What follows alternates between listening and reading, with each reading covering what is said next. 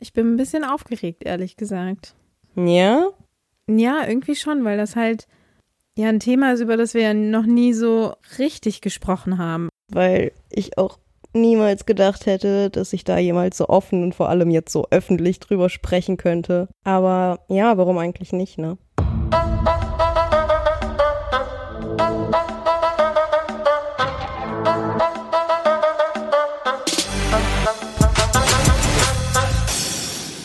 Und zwar geht es darum, dass ich, kurz gesagt, ohne Vater groß geworden bin, weil er sehr früh verstorben ist, nämlich als ich drei Jahre alt war.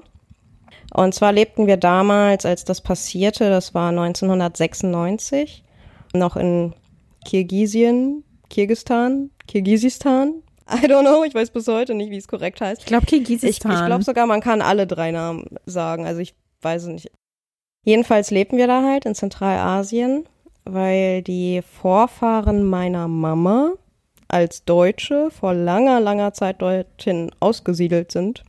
Und auch meine Familie väterlicherseits lebte halt aus beruflichen Gründen dort, aber kam eigentlich aus St. Petersburg, also aus Russland. Ja, naja, und jedenfalls lernten sich meine Eltern dort kennen, haben geheiratet, haben mich gekriegt, alles war schön. Ja, bis mein Vater dann halt gestorben ist. Zu der Zeit war halt auch sehr viel los in dem Land, vor allem auf politischer und wirtschaftlicher Ebene. Es gab zum Beispiel eine Inflation in den 90ern, die das Geld dann quasi hat über Nacht wertlos werden lassen.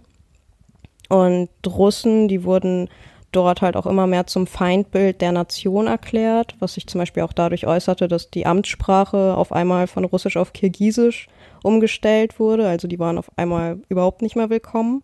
Ja, also ganz viele Dinge und die führten dann dazu, dass meine Großeltern, also die Eltern meiner Mutter, sich dann entschlossen hatten, wieder zurück nach Deutschland zu ziehen tatsächlich, nachdem sie ihr ganzes Leben lang dort gelebt hatten. Fand ich auch sehr krass. Mhm. Und die Eltern meines Vaters gingen dann irgendwann auch wieder zurück nach St. Petersburg. So, das heißt, als mein Vater gestorben war, waren meine Mutter und ich zu dem Zeitpunkt ganz alleine dort. Mhm. Und meine Großeltern, die kamen dann extra angereist aus Deutschland, um uns abzuholen. Und ähm, ja, haben uns dann mitgenommen nach Deutschland, wo wir ein paar Monate erstmal bei denen in der Wohnung untergekommen sind, bis wir dann unsere eigene erste Wohnung hatten und ein komplett neues Leben begann. Also meine Mutter konnte ja auch überhaupt kein Deutsch, hatte hier ihre Ausbildung oder schulische Ausbildung, die sie dort hatte, die zählte hier nicht in der Form. Dort hätte sie Abitur gehabt, hier galt es als Realabschluss. Das war auf jeden Fall, glaube ich, eine krasse Zeit. Aber ich war ja erst drei Jahre alt, deswegen kann ich mich an nichts von all dem erinnern. Also wirklich weder an Kirgisistan noch an meinen Vater noch an die Reise nach Deutschland. Ja, das wollte ich gerade fragen. Hast du irgendwelche aktiven Erinnerungen an irgendwas oder ist das eigentlich eher so eine, so eine Gestalt, die durch Fotos und durch Erzählungen ja. und in deiner Fantasie existiert? Genau, also wenn überhaupt dann nur durch Fotos, weil zu der Zeit gab es auch nicht so viel Videomaterial. Mhm. Also ich habe auch gar kein Bild von dieser Person wirklich in meinem Kopf, also, bis auf die paar Bilder, die ich halt habe. So, ich weiß auch gar nicht, wie die Person von ihrer Art her war, von ihrem Charakter, also nur das, was ich halt von Erzählungen so mitbekommen habe. Ich weiß nicht, wie seine Stimme sich anhört, also ich kann mich wirklich an nichts erinnern. So. Mhm. Ja, genau. Und dann lebten wir hier und ähm, wie ist deine Mutter damit umgegangen? Weil erst verlierst du deinen Partner, dann bist du plötzlich alleinerziehende Mutter für ein drei-, vierjähriges Kind, dann verlässt du noch das Land. Also wie viel, wie viel hast du als Kind von diesem Einschnitten und diesem Drama mitbekommen?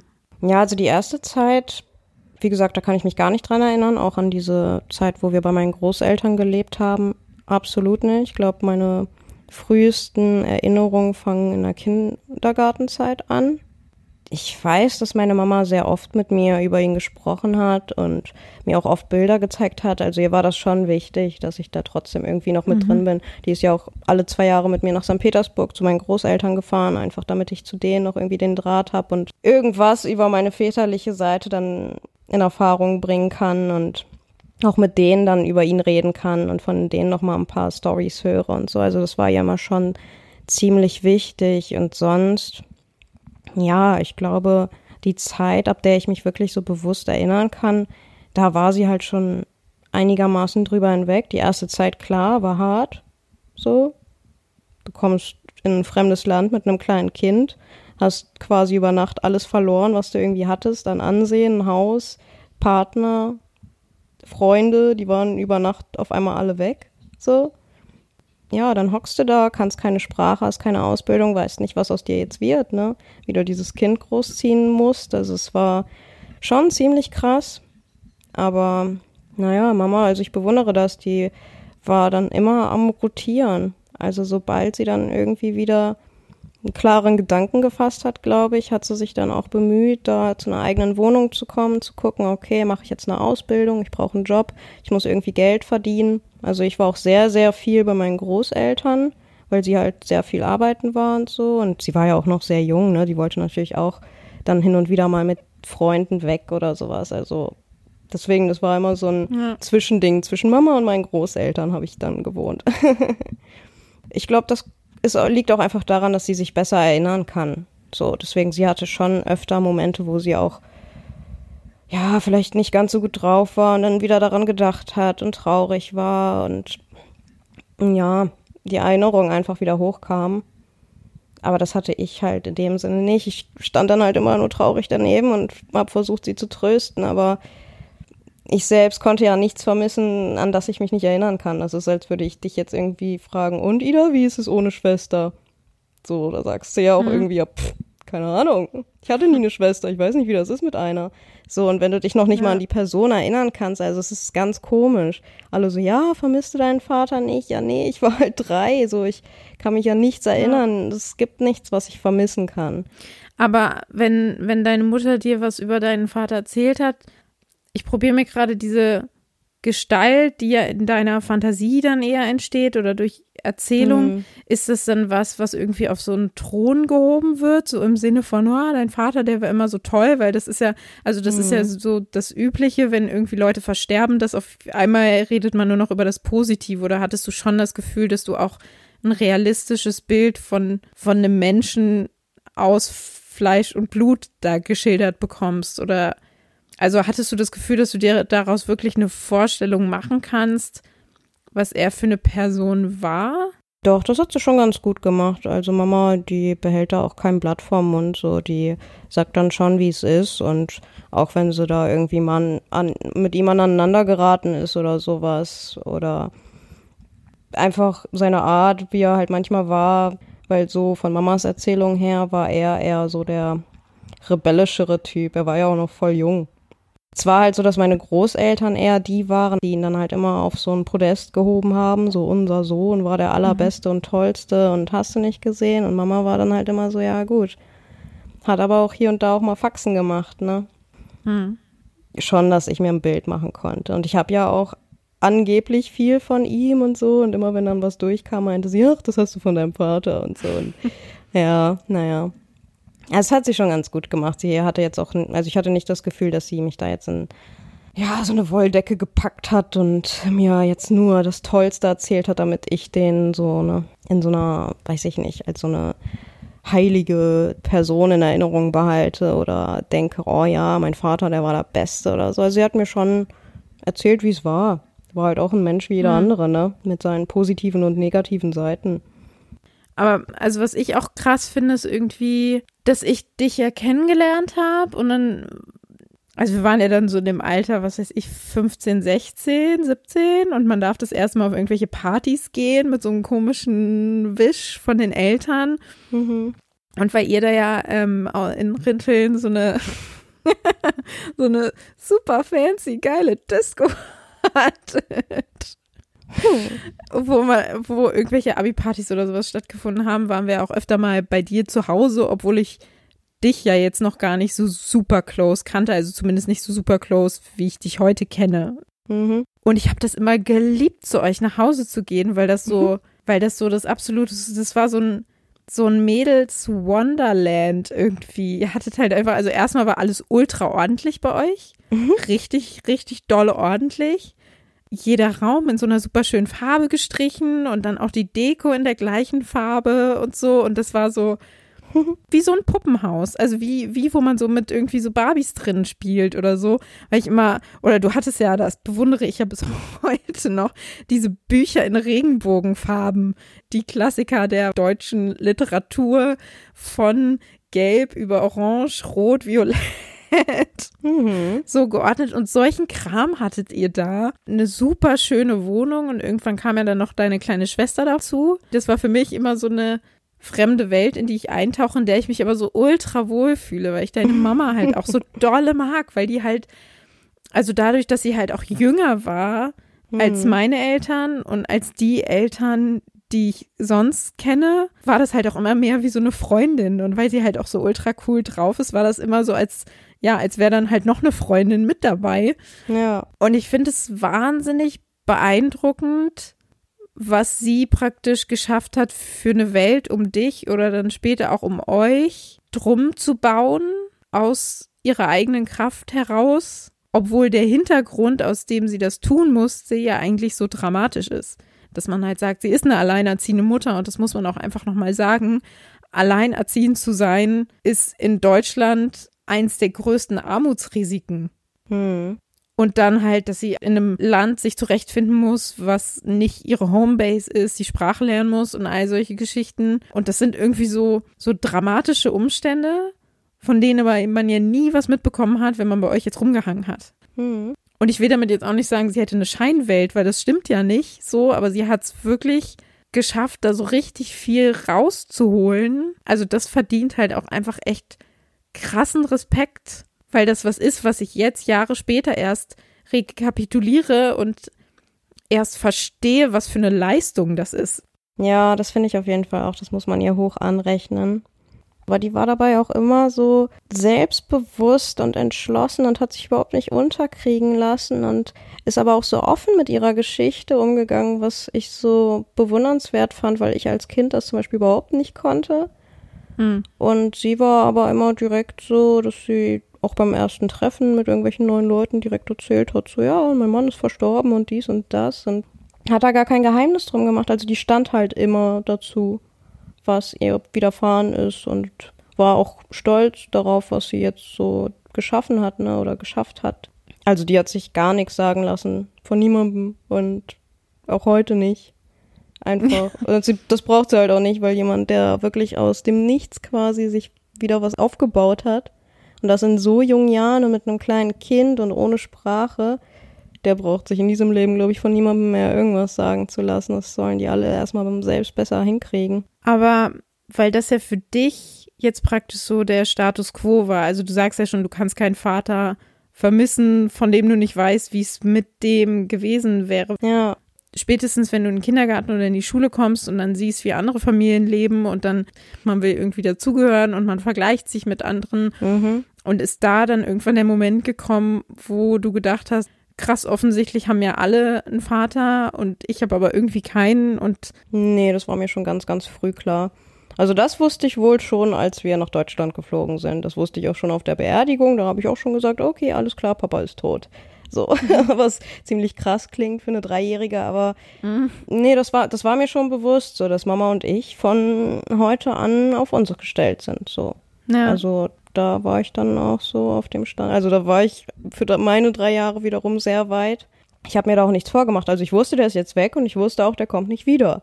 Ja. Deswegen, das war im Kindergarten jetzt auch nicht so. Also ich habe gesehen, klar, dass Kinder auch von ihren Vätern abgeholt wurden, aber es war nie so, dass ich mir dann dachte, hm, komisch. Jeder hat ja einen Papa, wo ist denn meiner? So, ich wusste halt, dass ich keinen hab und dass es aber eigentlich normal ist, einen zu haben. So. Das Ding ist halt auch, dass mein Großvater zum Beispiel sehr jung war damals noch. Mhm. Der war ja gerade mal um die 50 und der war noch super fit und der ist dann quasi in diese Vaterrolle geschlüpft. Mhm hat mich auch zum Kindergarten gebracht, abgeholt, ist mit mir schwimmen gegangen, hat Fahrradtouren mit mir gemacht. Also mir hat es halt wirklich, was das betrifft, auch nicht an so einer Vaterfigur in meinem Leben gefehlt. Mhm. Deswegen, ich war auch wirklich happy als Kind. Also ich hatte keine schlechte Kindheit. Ich war immer der Meinung, eigentlich ist doch alles gut. So, wir haben eine schöne Wohnung, ich verstehe mich gut mit Mama. Aber in der Schulzeit fing das dann schon an, dass ähm, Ja, wenn ich dann zum Beispiel zu oft nur von meiner Mutter erzählt habe, dass dann irgendwann die Frage kam, was ist mit deinem Vater? So. Mhm. Da musste ich halt erklären und so und dann wurde halt immer weiter gefragt und dann wurde man komisch angeguckt und so und es war mir ganz unangenehm. Aber was hast du erklärt? Ja, ich habe gesagt, ich hab den halt nicht mehr, der ist halt gestorben und so und das war für die alle irgendwie gar nicht zu greifen und hm. Also in deren Kindsköpfen, sage ich mal, das ist ja auch normal weil Kinder sind mhm. da, glaube ich, noch mehr drauf getriggert. So eine Familie besteht aus Mutter, Vater, Kind, weil in jedem Kinderbuch, das du aufschlägst, ist es halt so. Als erwachsener Mensch weißt du, dass es auch anders kommen kann, aber Kinder sind da halt noch sehr drin und nehmen auch nicht so viel Rücksicht. So, die sind ja, die wissen ja auch nicht, was Taktgefühl ist oder so. Die fragen dann einfach wild drauf los und sagen, hey, ist aber komisch und keine Ahnung was. Und das war halt deswegen auch nicht, dass ich traurig war, weil ich ihn vermisst habe in dem Moment, sondern einfach, weil ja, mir ständig suggeriert wurde, dass mit mir halt gerade was nicht stimmt. So, dass mhm. ich halt nicht normal bin, dass meine Familie ja so irgendwie nicht normal ist. Und ich wurde dann automatisch in so eine Rolle des Opfers gesteckt. Von allen Seiten kam der Hundeblick, so voller Mitleid. Oh nein, die Arme. Mhm. Und das habe ich halt immer gehasst weil ich mich gar nicht so gefühlt habe, habe ich ja gerade erzählt. Ich hatte eine ganz normale Kindheit, mein Opa war sowas wie mein Vater, ich war super happy und dann trotzdem immer dieses Gefühl, ja, mit euch stimmt irgendwas nicht. Ich habe beide Eltern und das so muss das halt auch sein und ich suche mir jetzt nur Freunde, bei denen das auch so ist. Ich habe auch keine Ahnung, ob die Eltern da vielleicht gesagt haben, hm, ja, nee, das ist ja irgendwie komisch bei denen, spiel mal nicht mit der, such dir mal lieber Freunde, deren Eltern Ärzte sind oder weiß ich nicht. Aber es war auf jeden Fall schwierig.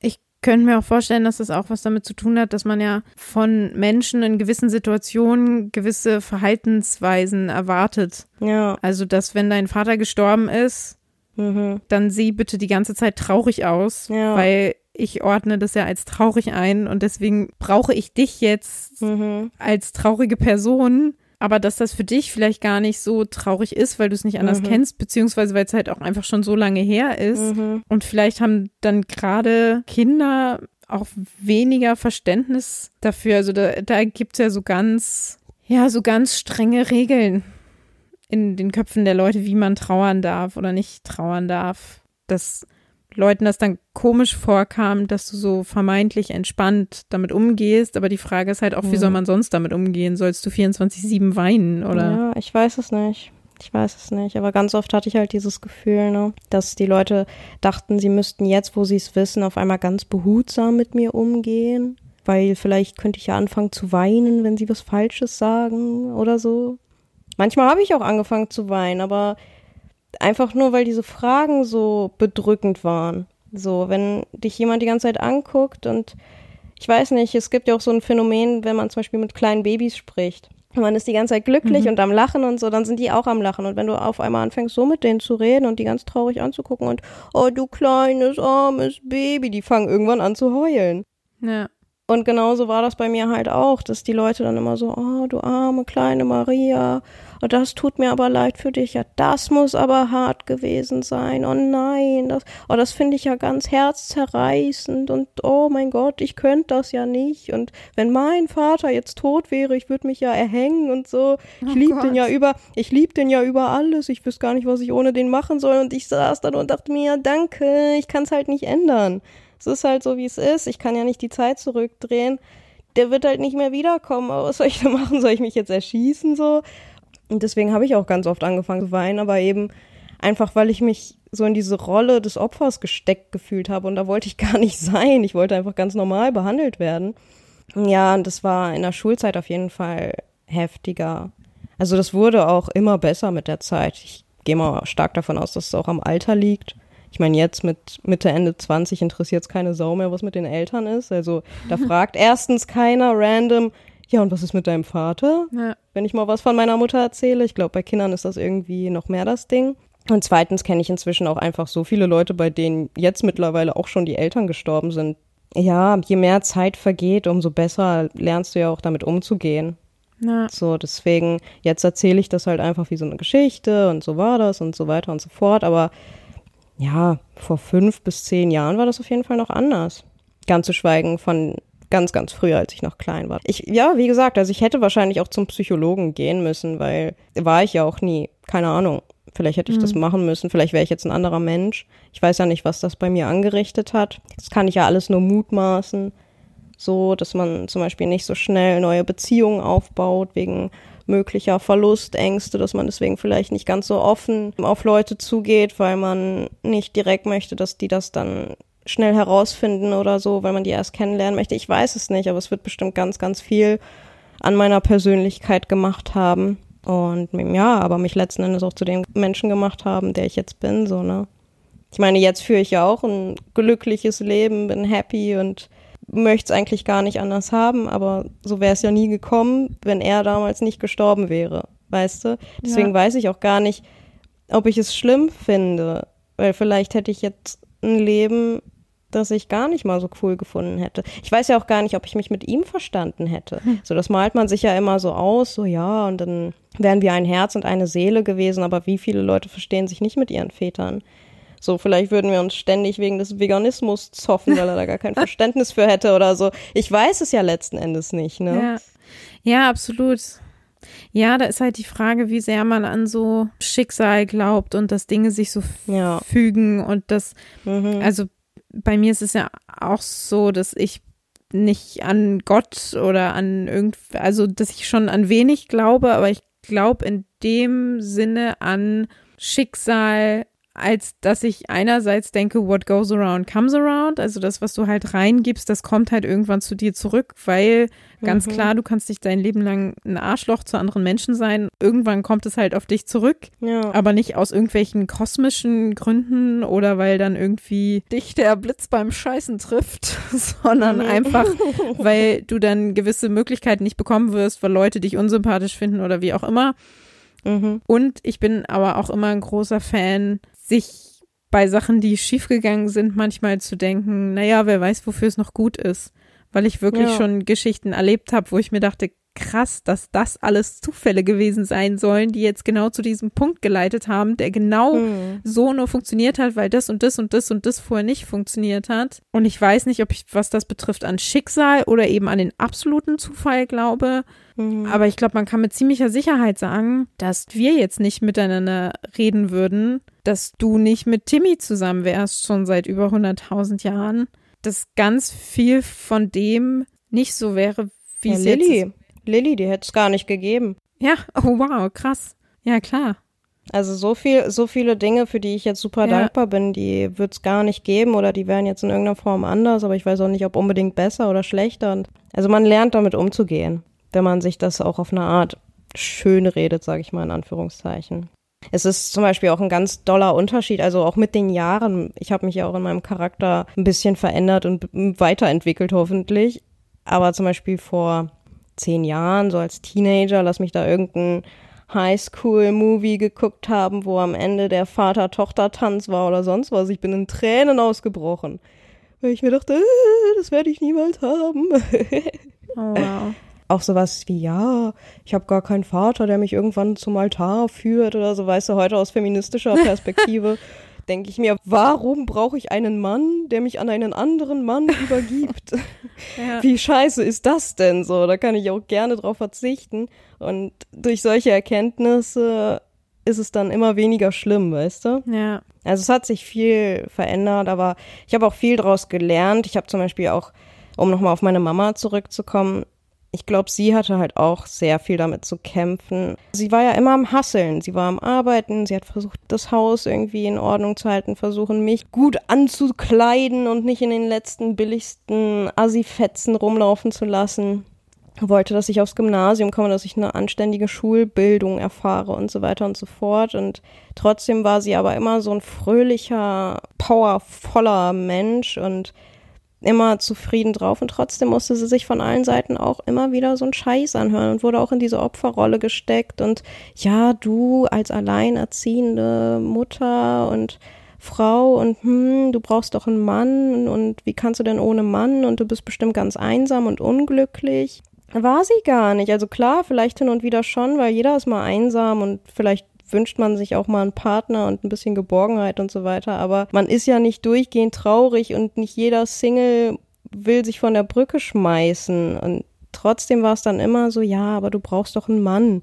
So, ja, aber deine Mama hat, hat die nicht irgendwie einen Freund dann wenigstens, wenn, ihr, wenn du schon keinen Vater hast? Also, es, als ob es gar nicht anders ginge. Und das hat mich damals immer schon so genervt, dass ich mir dachte, Mann, wofür denn überhaupt? Also, ja. das könnte man nicht ohne Mann glücklich werden. Man muss auch Leute, die keinen Partner haben, nicht degradieren, als wären das jetzt so arme Klötze. Ich glaube, das passt Leuten einfach nicht. Das gefällt Leuten einfach nicht, wenn, also entweder die ist jetzt die trauernde Witwe oder die sucht sich jetzt jemand Neues, aber dieses strong, independent, happy single woman passt da überhaupt nicht rein. Ja, das musste sie sich auch von allen Seiten anhören. So, ja, guck mal, die gibt ihr Geld irgendwie für sich aus und für Schuhe und für Klamotten und äh, das sollte sie lieber zur Seite legen und so. Und Einfach weil sie für sich gelebt hat, das war dann auch nicht richtig. Oder fiese Sprüche in die Richtung, ja, die hat ja jetzt ein Kind, wer will die schon? Vor allem mit meiner zum Teil russischen Familie, die dann noch sehr konservativ ist. Also da hieß es halt echt so, ja, du hast jetzt ein kleines Kind, also du kriegst jetzt keinen mehr ab. Wer will dich denn schon mit einem Kind? So, und stell dir mal vor, du musst dir sowas jeden Tag anhören und du bist ja. ja. nicht schuld daran, du hast ja nichts gemacht, dass es dazu gekommen ist. Aber trotzdem bist du jetzt der Loser, der keine Zukunft mehr hat, der keine Hoffnung auf Glück hat, keine Ahnung. Also es war, also es hat sie schon getroffen. Klar, die steht da drüber und es hat sie sich auch nicht anmerken lassen, aber hin und wieder kam das schon durch. Aber was ja sehr interessant ist, darüber hatten wir auch, glaube ich, schon mal gesprochen. Also es ist ja auf eine Art jetzt schon auffällig, dass in deinen jungen Jahren dieser Wechsel stattgefunden hat von, oh, du hast jetzt plötzlich keinen Vater mehr und dann kommt ihr in ein fremdes Land und dann muss man sich neu orientieren und deine Mutter ist Single und du merkst, dass die dafür sehr viel angegangen wird und dann kommt aber doch noch deine kleine Schwester und dann passiert da aber auch wieder dann doch eine Trennung von dem Vater von Lilly und dazu ist ja dein Leben theoretisch wirklich ein komplettes Gegenbild. Also ich kenne dich ja da bist du mit Tim zusammengekommen. Mhm. Ja, und da ist das Ende der Geschichte.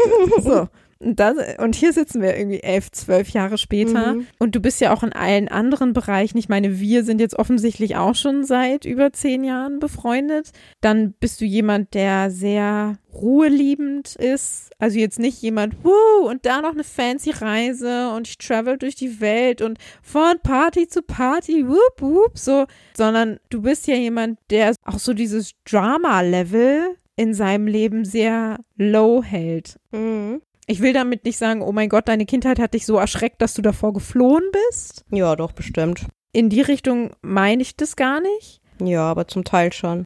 Es ist ja schon interessant, also es scheint dich ja auf eine Art beeinflusst zu haben, dass du in deinem Leben sehr dafür sorgst, dass alles sehr geordnet und sehr ruhig und sehr sicher ist. Dass du ja nicht groß Risiken eingehst oder da so on the edge lebst oder ich weiß, dass ich das in Beziehungen immer wieder hatte, dass ich mir so dachte, oh, das wäre doch auch irgendwie cool, mal wieder Single zu sein oder nicht oder doch. Und dann war ich Single und dann wollte ich es aber doch wieder nicht. Und dann habe ich mir mhm. so hin und her und ich habe das Gefühl, bei dir gab es das nie. Du hast nie an dieser Beziehung und an dem, dass es das jetzt ist, gezweifelt. Das ist dein warmes Nest, das du dir gemacht hast und du wärst bescheuert, wenn du das irgendwie aufs Spiel setzt. Ja, doch, ich denke auch, dass es damit zu tun hatte. Ich meine, Mama und ich haben das halt in unterschiedlicher Weise ausgeprägt, wobei zum Teil auch gleich, weil dieses Ordnungsliebende, dieses, dass sie zu Hause ihre Ordnung haben will, da darf irgendwie nichts unordentlich sein, das ist so ihr Nest, so da muss alles in Ordnung sein für den Fall, dass außenrum alles zerbricht. Also das hat in unserer Psyche, glaube ich, schon so einen kleinen mhm. Knacks verursacht. Ich bin ja genauso. Ich könnte mir auch vorstellen, ja. dass es damit zusammenhängt. Also ich will jetzt auch nicht sagen, dass ich nur mit Tim zusammen bin, weil ich äh, nicht allein sein will oder so. Nein, absolut nicht. Das meine ich auch gar nicht. Also das ist überhaupt nicht dieses Ding von wegen, oh mein Gott, du willst nicht allein sein, darum klammerst du dich an den hinterletzten nee, Veganer. Nee, ich, weiß schon, ich weiß schon, dass du das weißt, aber die Follower wissen das ja vielleicht nicht. Die Follower, oh Gott. Was ich nur meine, ist, dass du ganz klar weißt, was du an Tim hast und was ihr gemeinsam habt und dass du einfach den Wert eines sehr stetigen und sicheren Ablauf deines Lebens zu schätzen weißt. Mhm. dass du nicht so dumm wärst, das jetzt für irgendwie eine wilde Romanze mit irgendwem, den du jetzt gerade mal zwei Tage kennst, wegzuwerfen. Mhm. Im Gegensatz zu jemandem, der halt in einem sehr sicheren und sowieso schon stetigen Umfeld aufgewachsen ist und sich dann vielleicht mal nach ein bisschen Abenteuer sehnt. Ja, auf jeden Fall. Er war halt wirklich immer so, wie nennt man das denn? Ich will mal Ruhepol sagen, aber das stimmt ja gar nicht. Wie heißt denn das? So meine, mein, mein Stützpunkt, nee, mein, mein Hafen. ja, mein sicherer Hafen. Die Sportsfreunde Stiller nennen das, du bist meine Chill-Out-Area, aber ich hasse diesen Song. Mehr als alles andere. So, bei dem, bei dem fühle ich mich sicher und diese Sicherheit war mir dann immer ganz wichtig und dann wollte ich auch nichts ausprobieren. Naja, und da kommt natürlich auch wieder dieses Strong Independent Woman, was du ja hundertprozentig auch von deiner Mama abbekommen hast, ins Spiel, dass du halt sagst, hey, ich will hier das ganze Paket und ich lasse mir keinen Scheiß erzählen. Wir haben uns ja hauptsächlich auch angefreundet, weil ich so wahnsinnig begeistert davon war, wie du in deiner Beziehung und auch mit anderen Männern, wenn du dann in den Single-Phasen mal gedatet hast, wie du mit denen umgegangen bist, weil du ja wirklich super konsequent warst und so warst, okay, der hat jetzt irgendwas gemacht, was mir nicht passt, der hat jetzt noch eine Chance, das auszubessern und dann ciao. So, du hast dir ja überhaupt nichts gefallen lassen, du warst überhaupt nicht so dieses weinerliche Teenage-Girl, das jetzt nicht mehr weiß, was es machen soll, du, sondern du warst dann immer so, nee, dann, also, ja, da kommt die Russin halt wieder, ja, dann stirb halt. So, dann soll er verrecken. Ja, aber so wurde ich auch von Mama erzogen. Ich soll mir halt nichts Ja. gefallen lassen, ne?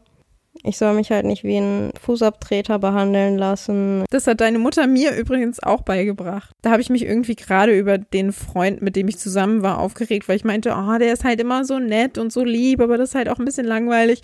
Und dann hat sie mich mit so starren Augen angeguckt, hat mir ganz tief in die Augen geguckt und hat gesagt, Ida, lieber so einen als einen, der den Boden mit dir wischt.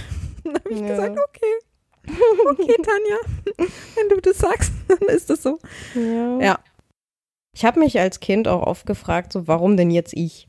Weil ich mir andere Kinder angeguckt habe, die irgendwie scheiße waren, die ich überhaupt nicht mochte und die gefühlt aber alles in den Arsch geschoben bekommen haben, die da zu Hause in ihrem fetten Zimmer saßen mit ihren beiden Eltern und zwei Geschwistern und einem Hund und das perfekte Life geführt haben, aber total kacke waren und ich mir immer dachte, warum? Warum ist denn das Life so unfair. Warum haben die denn jetzt irgendwie gefühlt alles und ich hocke hier mit meiner Mama alleine und muss mir von jedem irgendwie anhören, ja, ihr armen zwei und äh.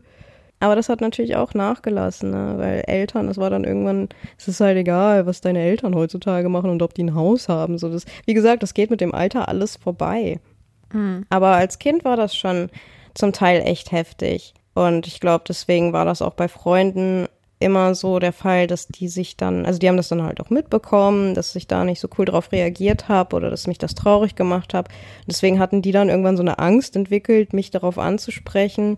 Und ich habe das dann auch oft mitbekommen, wenn dann eine dritte Person irgendwie dazu kam und dann meine Freunde mal gleich meinten, oh, oh, oh, nee, sprich sie da bitte nicht drauf an, weil äh, die wird dann ganz traurig und weint vielleicht noch und so. Und das, und das fand ich zum Teil viel schlimmer, als wenn die Leute mich einfach angesprochen hätten, weil die waren dann natürlich so, was, warum, was ist denn da passiert? Jetzt erzähl aber mal. Und Ja, aber so war es bei mir ja auch. So war es bei mir ja auch. Ich habe ja auch von einer gemeinsamen Freundin, die mir das erzählt hat.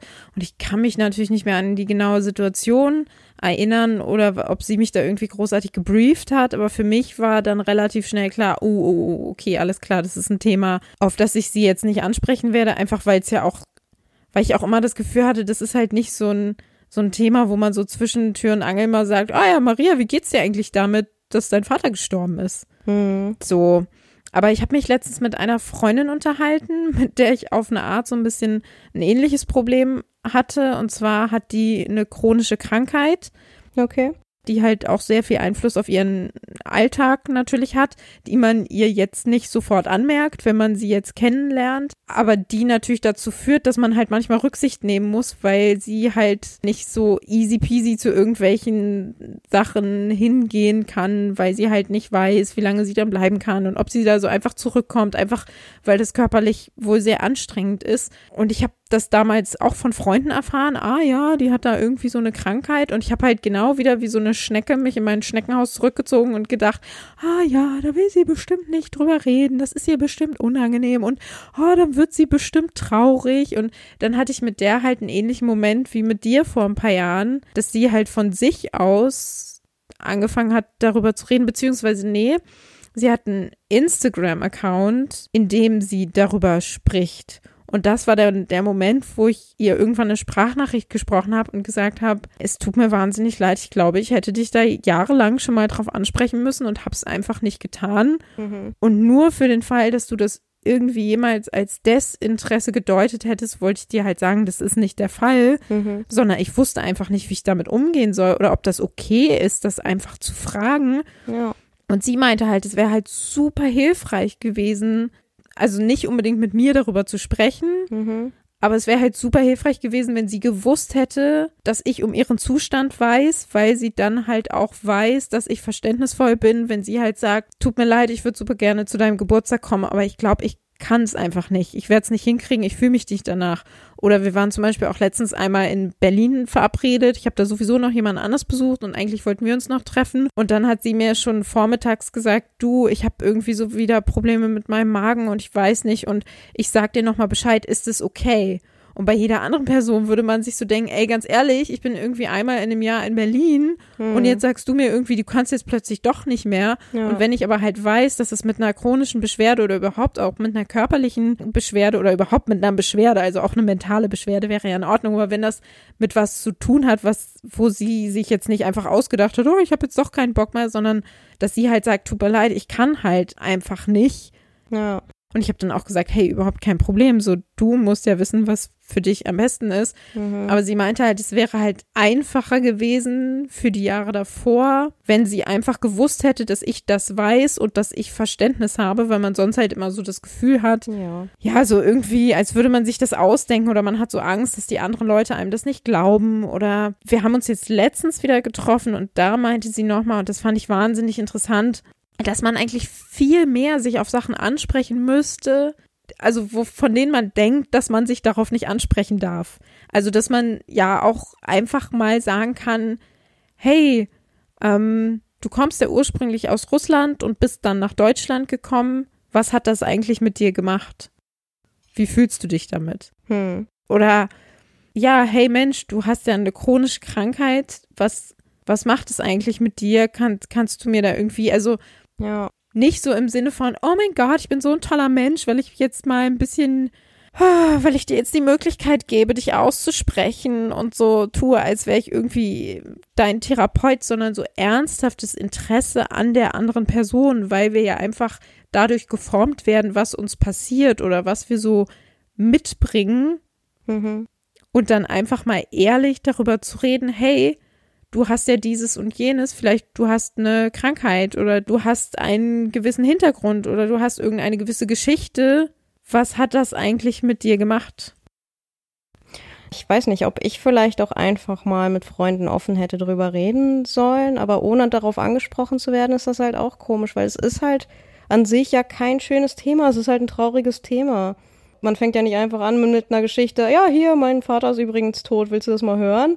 Manchmal möchte man ja vielleicht auch einfach gefragt werden, um sich halt dem Interesse und der Aufmerksamkeit, die das Thema erfährt, jetzt bewusst zu sein. Also das ist halt genau dieses Ding, dass ich immer so aus der Warte komme, naja, wenn irgendjemand was mir erzählen will, kann das mir ja erzählen. Mhm.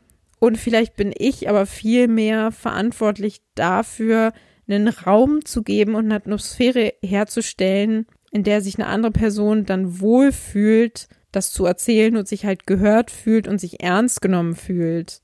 Ja. Und vielleicht ist es auch gar nicht meine Entscheidung zu sagen, oh, ich frag die jetzt einfach nicht, weil damit bevormunde ich dich oder bevormunde ich ja auch meine Freundin total, mhm. statt einfach zu sagen, hey, ich hätte mal eine Frage, aber falls du nicht darüber reden möchtest, sag jederzeit nein, ist gar kein Problem. Also vielleicht ist das einfach ein besserer Umgang, und ein schöner Mittelweg zwischen ich frage einfach und bohre immer weiter, obwohl es mich gar nicht angeht Mhm. und ich traue mich gar nicht an das Thema ran, weil ich denke, oh mein Gott, dann weint die und dann weiß ich nicht mehr, was ich machen soll. Mhm. Vielleicht ist das ein guter Mittelweg, den man auch anderen Leuten mitgeben kann. Mhm. Ja, ich glaube, das ist halt auch das, was meine Freunde dann immer so ein bisschen missverstanden haben. Weil dieses, was ich vor den anderen verstecken wollte, das war ja nicht, weil mich die Sache so traurig gemacht hat oder weil ich das nicht verarbeitet habe. Es war ja einfach nur, weil ich nicht Ja. wollte, dass ich wollte mich mit fremden Leuten halt einfach nicht zu diesem Thema auseinandersetzen. Und die haben das dann halt so verstanden, dass ich da gar nicht drüber reden möchte. Das war, glaube Mhm. ich, so ein bisschen der Knackpunkt. Und da ich von mir aus nicht einfach mit der Sprache rausrücke und so ein Thema anhaue und dann auch nicht gefragt werde, dann kommt es halt auch nie dazu, ne? So.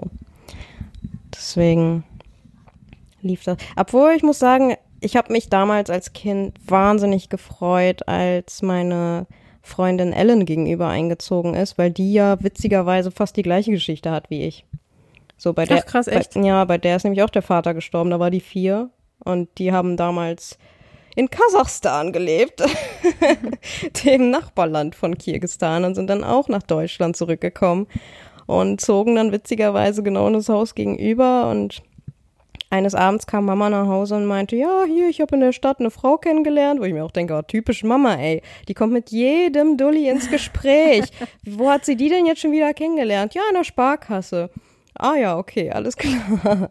ja, ich hab, ich hab die heute eingeladen zusammen mit ihren Kindern und ich war so, boah, nee, ich will Fernsehen gucken, jetzt kommen hier gleich so Leute an, hab gar keinen Bock auf die und ja, dann kam halt ähm, Ellen mit ihrer Mama und ihrem kleinen Bruder und wir haben uns halt auch auf Anhieb gut verstanden und dann war auch irgendwie so klar, okay, irgendwie die gleiche Konstellation, beide kein Vater, alleinerziehende Mutter aus einem anderen Land und das war eine ganz andere Beziehungsebene, auf der wir auf einmal waren, weil wir so super offen einfach miteinander sein konnten und von keiner Seite aus dieses Mitleid bestand.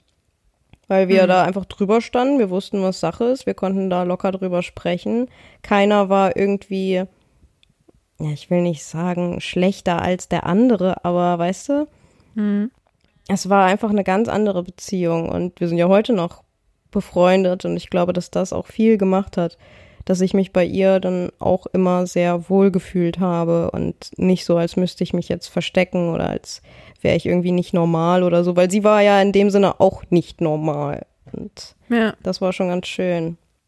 Ja, ich überlege, es ist halt von außen auch irgendwie schwer, damit umzugehen. Und ich merke halt auch, dass ich da halt lange Probleme mit hatte, weil ich mir halt denke, ja, wie, wie geht man mit sowas um? Dann sagt man natürlich erstmal, oh, das tut mir leid, weil das entspricht der Wahrheit. Dann will man vielleicht auch irgendwie sagen, ach, aber, aber krass, dass du trotzdem das so irgendwie geschafft hast. Und dann Mhm. sagt man vielleicht solche dummen Dinge wie, ich könnte das ja nicht. Aber das geht halt vollkommen nach hinten los, weil man sich halt denkt, ja, du Vollidiot, ausgesucht habe ich es mir auch nicht. Also, äh? Und dann habe ich aber auch das letzte Mal, als wir darüber, also als wir über deinen Vater geredet haben, habe ich so gemerkt, dass ich so, weil das ist halt bei mir so ein Ding, wenn irgendjemand eine traurige Situation hat, dann kann ich nicht damit umgehen, weil ich halt so ein grundpositiver Mensch bin und immer das Gefühl Mhm. habe, ich will wieder so ein Status quo von Happiness herstellen.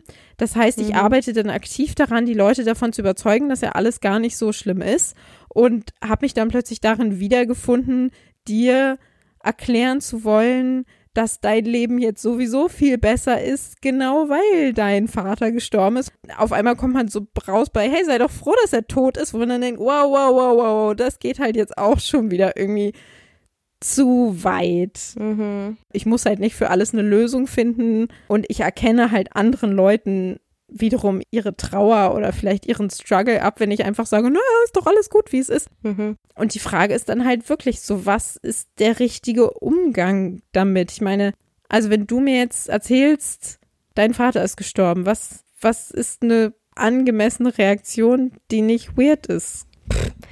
Ich glaube, bis auf ein, es tut mir leid, braucht man auch gar nicht so viel zu sagen. Ja. Also mir hat zum Beispiel auch noch nie jemand so gesagt, ja, hier, meine Mutter ist gestorben oder mein Vater ist gestorben. Und wenn, dann war es halt immer so, ah, willkommen im Club.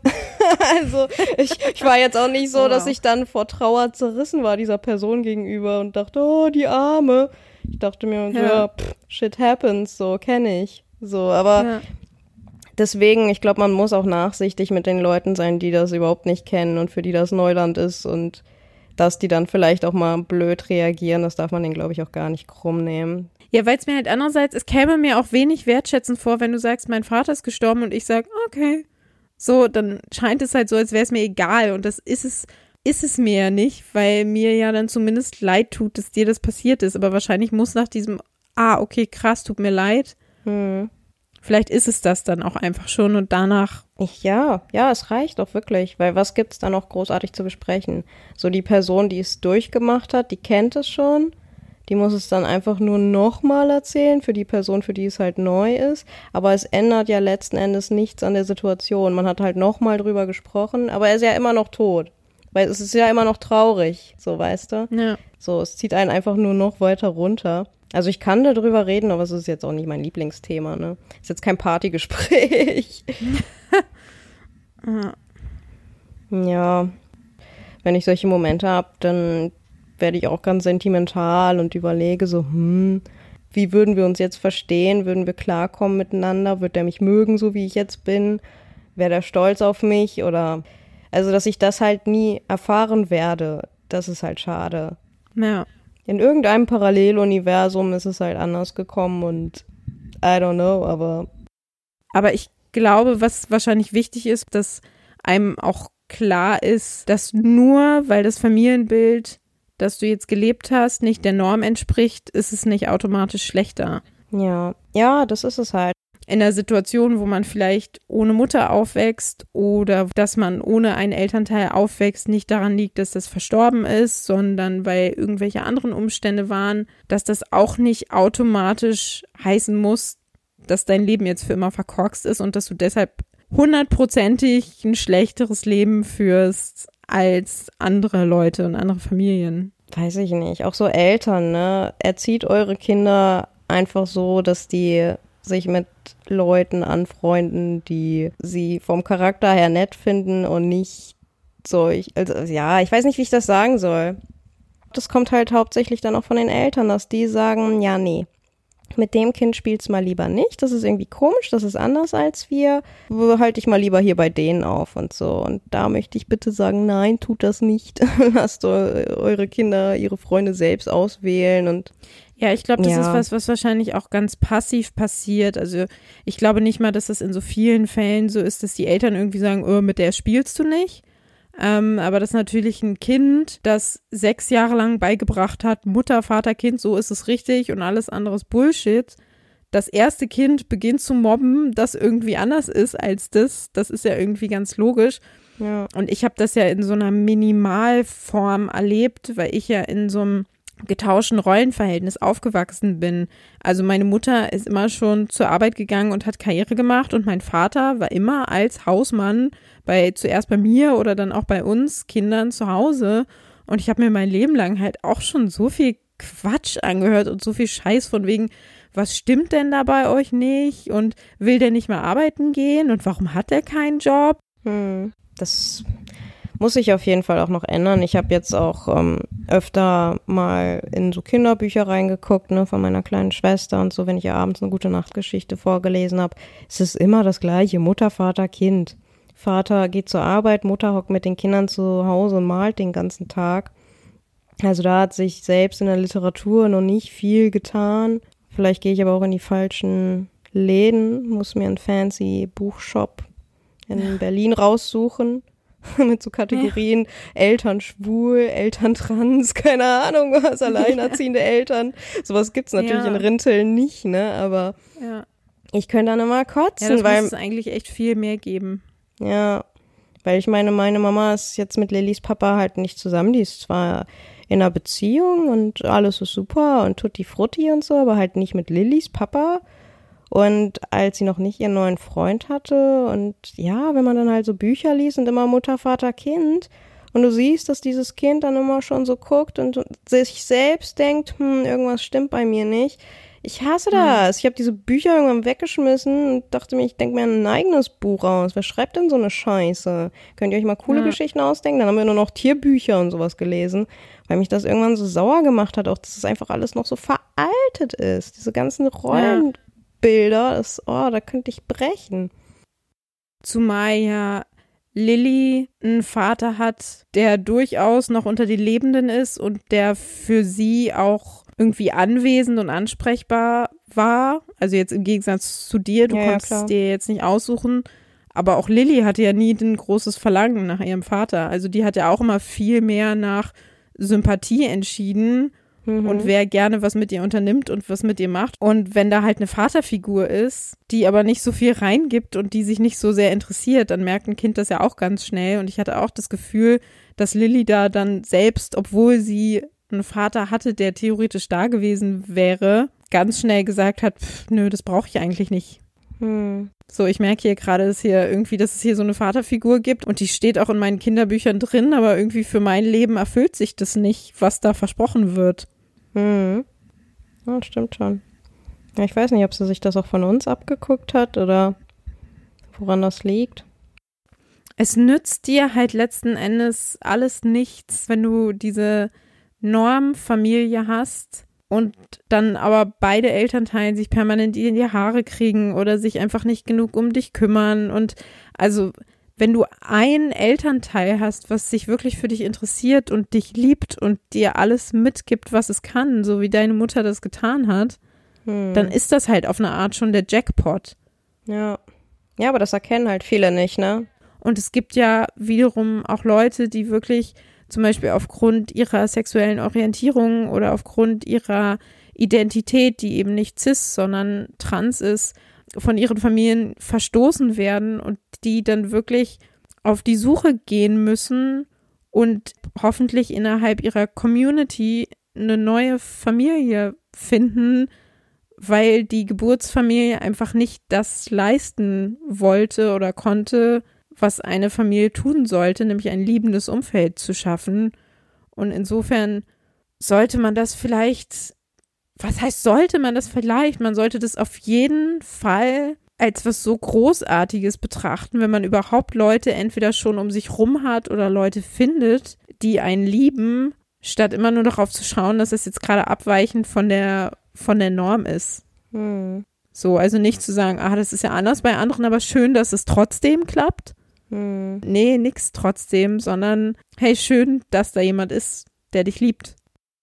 Ja, ich glaube, ich glaube, mein Punkt ist klar geworden. Hm. Ja, Maria, wie geht's dir sonst so? Ja, die Stimmung ist im Keller, merke ich gerade.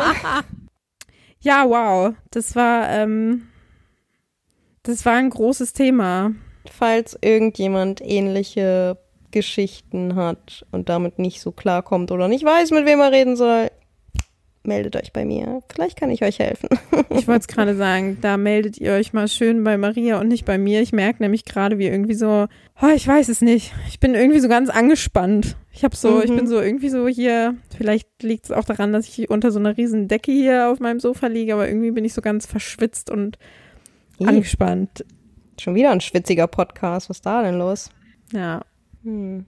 Nee, aber es ist ja nicht selbstverständlich, dass du das irgendwie mit Menschen teilst, die du jetzt gar nicht kennst. Und das finde ich auf jeden Fall wahnsinnig cool und wahnsinnig mutig von dir. Ja. dass du dich bereit erklärt hast, darüber zu sprechen, obwohl du jetzt selber nicht wusstest, wo wir am Ende des Gesprächs rauskommen. Und Mhm. insofern in meinem Namen und im Namen unserer Hörerin danke dir dafür. Ich habe auch gern drüber gesprochen. Ich glaube, das tut mir auch ganz gut, da hin und wieder mal zu reden. Aber es muss natürlich auch der richtige Moment sein, so, ne? Ja, ich meine, du hast ja jetzt schon einen sehr großen Schritt gemacht, indem du einfach in so einem öffentlichen Medium so offen darüber gesprochen hast. Vielleicht motiviert das andere, da auch ein bisschen aus ihrem Schneckenhaus zu kommen. Miteinander reden, Leute. Miteinander reden. Kommunikation. mit, mit, diesem, mit diesem Hinweis, mit diesem Wort zum, an welchem Tag auch immer diese Folge rauskommt, würde ich sagen, rappen wir diese Podcast-Folge jetzt ab. Und Maria, weil du so mutig warst und weil ich so stolz auf dich bin und weil ich dir gerne etwas zurückgeben möchte, erlaube ich dir ausnahmsweise mal unser Podcast-Outro zu singen, obwohl ich es unerträglich finde. Jetzt will ich aber nicht mehr. Ich habe gelogen, ich will es doch. Ich hab dich lieb. Ich dich auch.